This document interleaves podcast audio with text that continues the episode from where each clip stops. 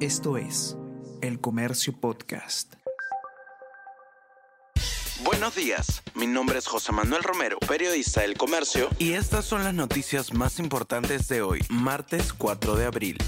Piura soportó en solo dos días el quíntuple de lluvias que suele haber en todo abril. La ciudad está otra vez inundada por falta de drenajes. Senami pronostica tormentas y vientos hasta este jueves en la franja costera norteña. Procuraduría denuncia a Rocío Torres por delito de concusión. La entidad pide a la Fiscalía de la Nación que inicie diligencias contra la parlamentaria acusada de recortar el sueldo a trabajadores.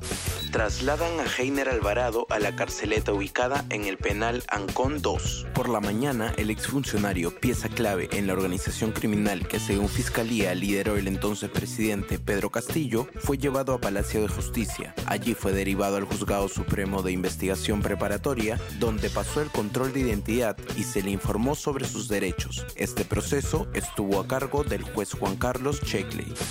Donald Trump declara hoy ante un juez como el primer expresidente de Estados Unidos imputado. Donald Trump comparece este martes ante un juez para escuchar los cargos por los que será procesado en el caso de un pago en negro para comprar el silencio de una actriz porno.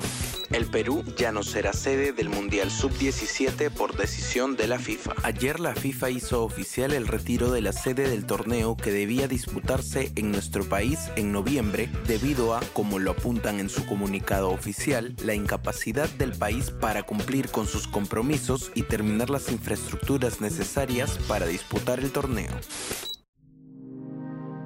El Comercio Podcast.